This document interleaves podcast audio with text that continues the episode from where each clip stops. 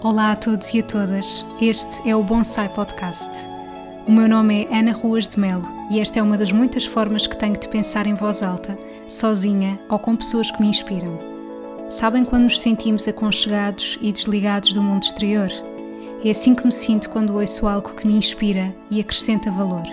Se vos conseguir transmitir as boas energias que por aqui vão fluir, então cumpri o meu objetivo.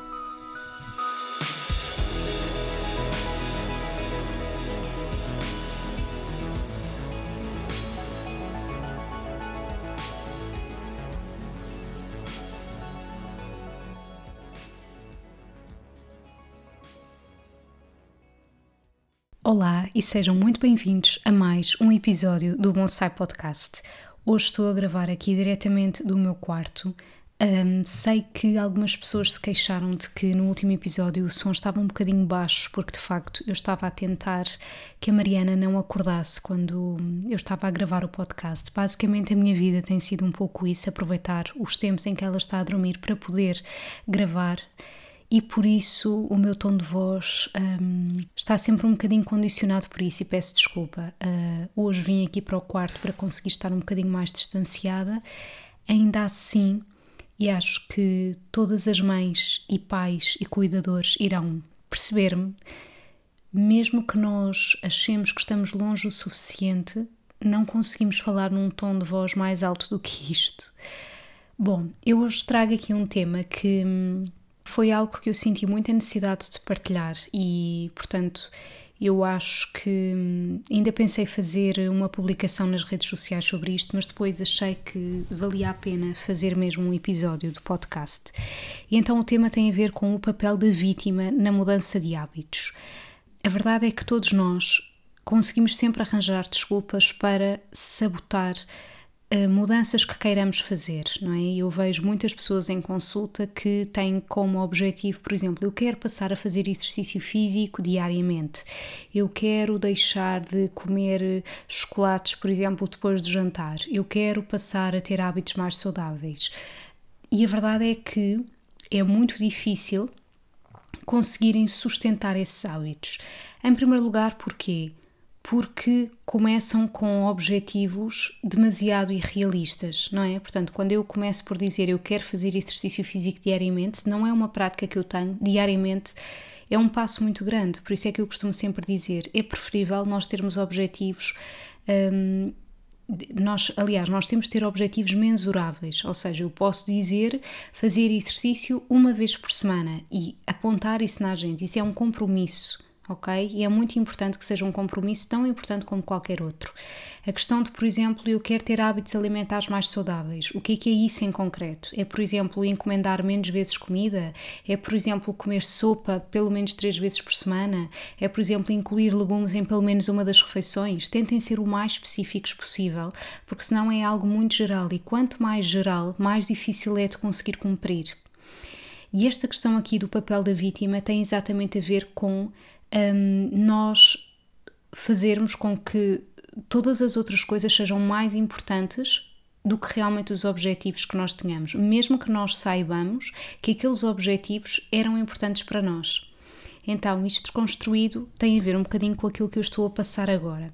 Uh, eu já tenho aqui partilhado convosco que efetivamente uh, a minha vontade de comer doces aumentou bastante. Eu sempre gostei muito de doces. Também gosto de salgados, enfim, eu adoro comer, mas de facto essa questão do doce passou a ser muito mais presente. Porquê? A minha vida mudou radicalmente, não é? Desde o dia 27 de junho, porque foi o dia em que a minha filha nasceu. A minha vida mudou no sentido em que uh, eu nunca mais dormi uma noite completa, um, eu passei a ter que gerir a questão de satisfazer as necessidades dela versus satisfazer as minhas necessidades. E quem me acompanha sabe que durante o primeiro mês foi muito, muito complicado porque eu tinha que lhe dar de mamar quando eu própria estava a morrer de fome, portanto eu sentia que estava a dar de um copo vazio. Todas estas coisas em conjunto, não é? O ter que lidar com um choro que eu ainda não conseguia interpretar, uh, o ter. Uh, o passar de uma pessoa que eu era super organizada e ainda sou, mas pronto, que tinha controle sobre as coisas, uh, transformei-me numa pessoa em que percebi que realmente não, não posso ter controle sobre nada, não, não vale a pena E então tudo isso mexeu comigo, como é óbvio, e não é pelo facto de eu ser nutricionista que também não vou buscar conforto à comida. E efetivamente aquilo que passou a acontecer foi. começou a apetecer muito mais doces. E para além disso, eu efetivamente ainda não recuperei o peso do pós-parto, mas não no sentido de fiquei com muito mais quilos, pelo contrário, fiquei com muito menos. E então o que é que isto significa? Significa que quase que me permiti do género, ok, eu também preciso aumentar de peso, também não me vai fazer mal estar a comer estes doces. Também preciso aumentar de peso, também não me faz, hum, também não me faz mal estar hum, a comer de uma maneira se calhar não tão cuidada, percebem? No, no, primeiro mês após o parto eu nunca cozinhei, não é? Porquê? Porque eu nem é, eu não tinha energia sequer para isso, então fui muito ao sabor das coisas. E esta questão do papel de vítima tem a ver com ultrapassado esse tempo, não é? Ultrapassado esse primeiro mês, agora que eu já consigo interpretar melhor o choro dela e que ela chora muito menos, agora que hum, eu já consigo. Enfim, eu às vezes acho que as mães e pais, pronto, mas a mãe tem aqui outro tem outro papel, eu acho, uh, durante a noite, não é? Que nós estamos sempre despertas, qualquer barulhinho nós vamos acordar às vezes nós achamos, uh, ah, eu consigo perfeitamente lidar com isto. O que, é, o que é facto é que as coisas vão ficando acumuladas e efetivamente não dormir profundamente uma noite inteira tem repercussões ao nível da nossa saúde, isso é inegável. E nós às vezes achamos que não, mas eu agora já consigo suportar isto, etc. Pronto, e ao fim e ao cabo pode não ser bem assim. A pessoa acha que consegue porque vai encontrar energias, sabe-se lá onde, mas isto fica, fica cá, não é? Mas o que eu quero dizer com isto é que eu comecei a perceber que determinado tipo de comportamentos que eu tinha ainda se prendiam com a justificação do pós-parto. E efetivamente eu continuo em pós-parto, não é? Pronto, esta questão do pós-parto, eh, enfim, é depois do parto, quanto tempo é que a pessoa se sente em pós-parto, não sei muito bem. Mas isto é para conseguir alertar quem me está a ouvir de que nós às vezes continuamos a arranjar as mesmas desculpas que já não têm cabimento na nossa vida. O que é que eu quero dizer com isto? Eu continuar a dizer, ah, mas isto sim ou, ou não sei o quê também não vai fazer mal. Porquê? Porque eu estou cansada, porque a minha vida mudou radicalmente, porque não sei o quê. Ok, isto é o discurso de muitas pessoas que já tiveram filhos Vamos imaginar, há 6, 8, 10 anos. Então, realmente nós temos que ter aqui um momento em que nós conseguimos visualizar-nos de fora e conseguir perceber se isto não serão apenas desculpas ou não será mais confortável para realmente nós não fazermos aqui uma mudança de hábitos, porque efetivamente é muito mais confortável nós continuarmos a fazer aquilo que sempre fizemos ao invés de nos começarmos a questionar e percebermos: espera lá, ok, eu ainda não tenho o peso que eu tinha quando engravidei. Neste caso, eu perdi bastante peso, como vos disse. Eu tenho como objetivo aumentar de peso, mas é à custa dos doces. Isto é a mesma coisa que alguém que vem ter comigo em consulta com o objetivo de aumentar de peso. E eu digo sempre: Claro que o objetivo não é nós estarmos a conseguir esse aumento de peso à custa de alimentos que não são nutricionalmente equilibrados certo? Portanto, o mesmo se tem que aplicar a mim.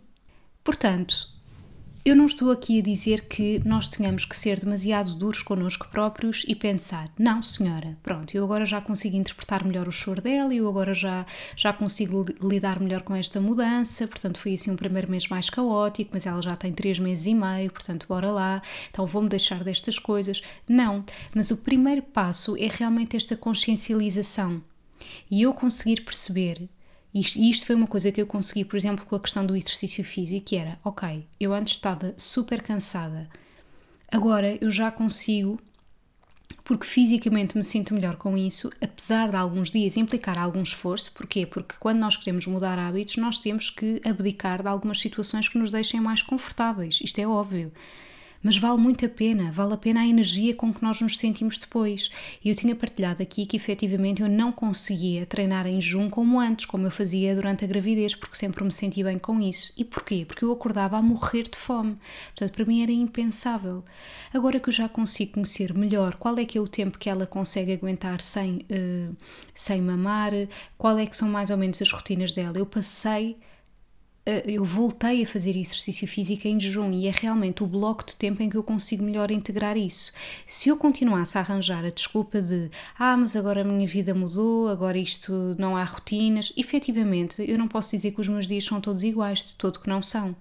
Mas tem que existir aqui um esforço da minha parte e o esforço de parte de qualquer pessoa que queira mudar um hábito, que é conseguirmos perceber que apesar de as coisas terem mudado, nós podemos ter algum controle. Eu posso dizer para mim próprio, ok, eu já percebi que para eu conseguir fazer exercício tem que ser em jejum, antes de eu ir tomar banho, antes de ir tomar o pequeno almoço.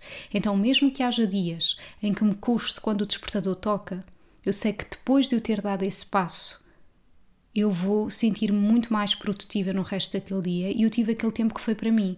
Porque isto também é uma coisa importante que eu aprendi relativamente à maternidade, que tem a ver com às vezes nós confundimos o tempo para nós com coisas que tínhamos que fazer. Vamos imaginar que eu tenho que fazer um pagamento para a Segurança Social, que eu tenho que ir comprar legumes para a sopa, por exemplo. E muitas das vezes, mães, pais ou cuidadores sentem do género: uh, ok, eu agora consegui sair um bocadinho para ir comprar legumes para a sopa, ou eu agora consegui aqui um bocadinho para aceder ao computador e fazer o pagamento para a Segurança Social. Já, já estou a conseguir fazer aqui alguma coisa para mim. Mentira! Isto não é uma coisa para mim.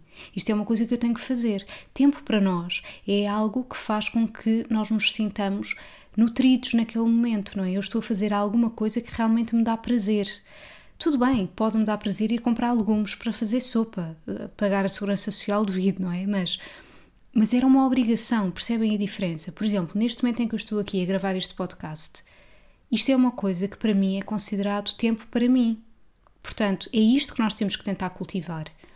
Porque de outra forma, eu estou simplesmente a, estou simplesmente a ocupar bocados do meu dia com coisas, com obrigações, mas no final de contas, se eu for olhar para o meu dia todo, eu não tive um único tempo para mim. E isto está diretamente relacionado com questões de fome emocional porque é exatamente pela pessoa não ter tido tempo para si que precisa de ir encontrar conforto noutras coisas.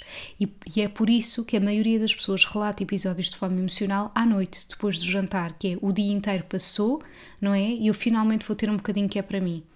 Então, é mesmo muito importante nós conseguirmos olhar de fora e conseguir perceber se há determinado tipo de comportamentos que eu estou a perpetuar se, se, ou seja, se faz sentido eu continuar a comportar-me de determinada maneira.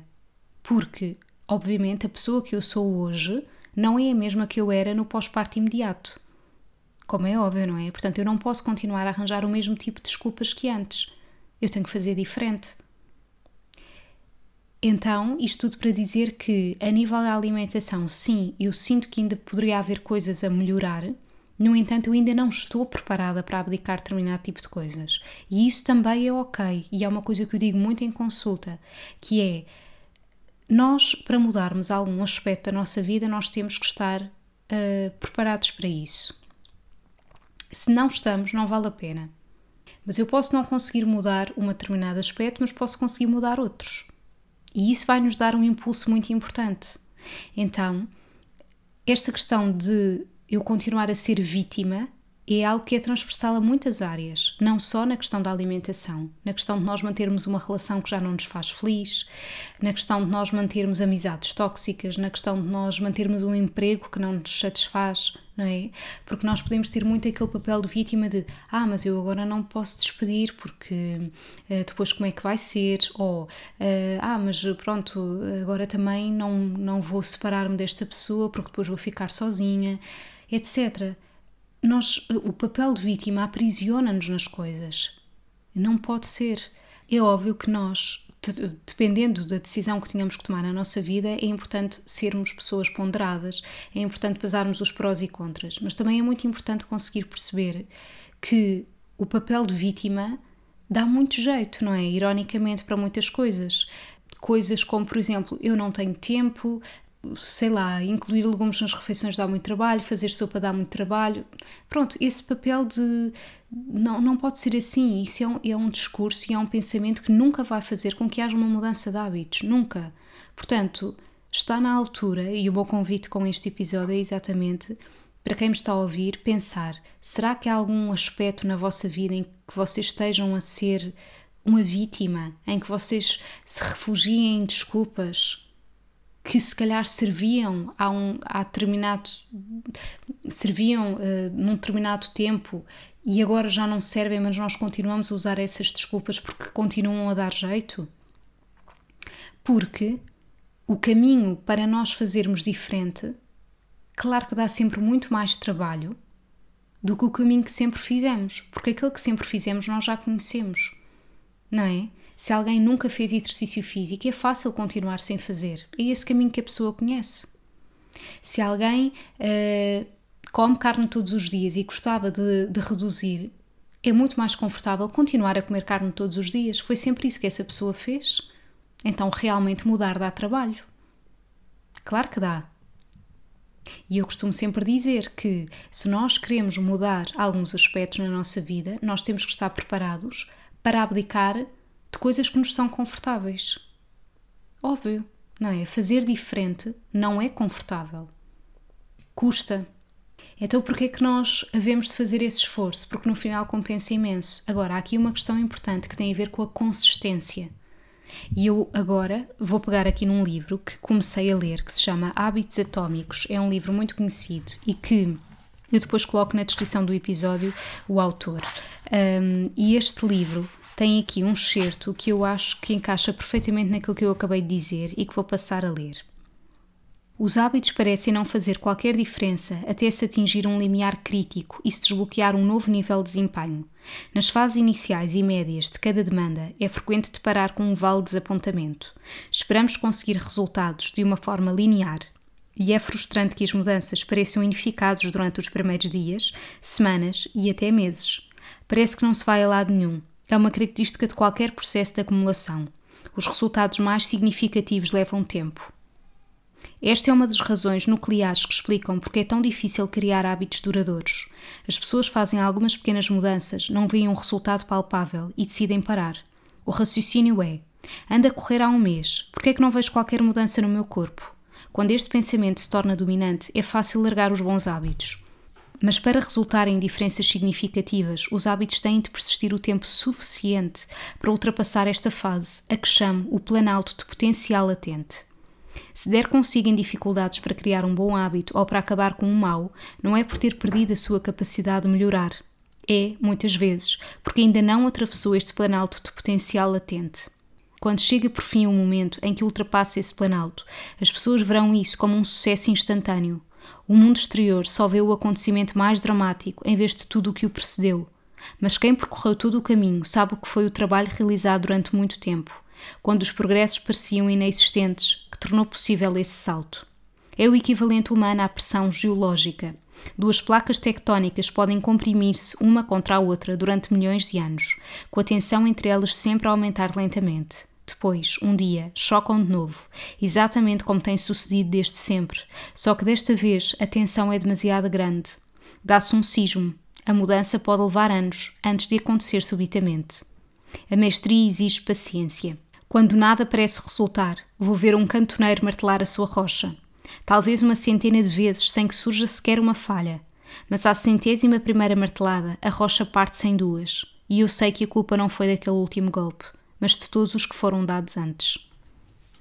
E eu acho que isto é mesmo muito importante e isto aplica-se que nem uma luva no que diz respeito a mudanças de hábitos a nível alimentar. Quantas e quantas pessoas não desistem porque, ah, eu estou a fazer este esforço e, e não vejo resultados. Eu já tive várias pessoas que sobem à balança e pensam, ah, se, se é para ser assim, então mais vale comer as coisas que eu gosto, se eu não vejo estas mudanças. A consistência é fundamental e nós às vezes nem sequer nos apercebemos que não estamos a ser consistentes.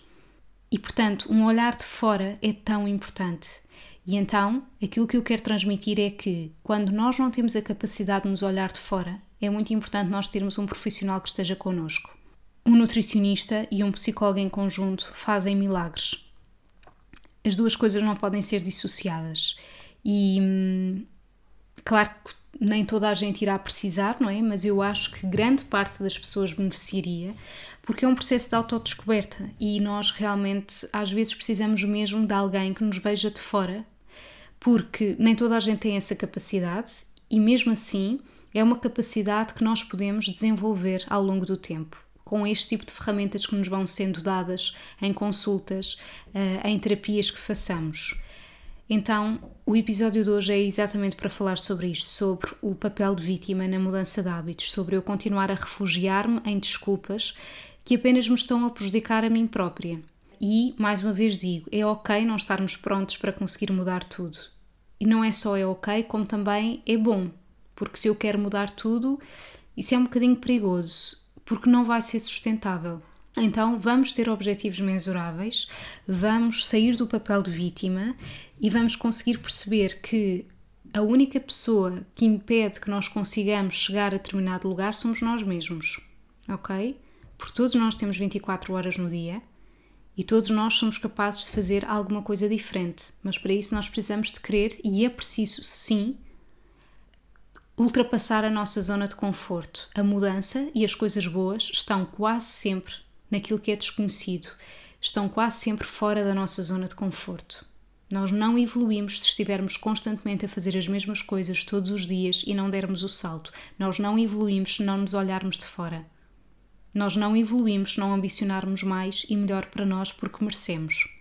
Então eu espero ter deixado esta reflexão e hum, partilhem comigo se isto vos fez sentido, enviem-me e-mail, mensagem pelas redes sociais, se realmente uh, precisam de ajuda para darem este salto e eu terei todo o gosto em ajudar. Um grande beijinho e vemo-nos no próximo episódio. Obrigada por terem tirado estes minutos do vosso dia para ouvirem este episódio. Se gostaram, acompanhem mais do meu trabalho através do meu site em www.anaruasmelnutricionista.pt, onde podem inclusivamente subscrever a minha newsletter de forma gratuita. Todos os meses irão receber partilhas de temas vários que acredito vos vão inspirar, seja através da comida, livros e também partilhas pessoais. Acompanhem também o meu trabalho no Facebook e Instagram em anaruasmel.nutricionista. Qualquer questão, estou deste lado. Desejo-vos um resto de dia feliz.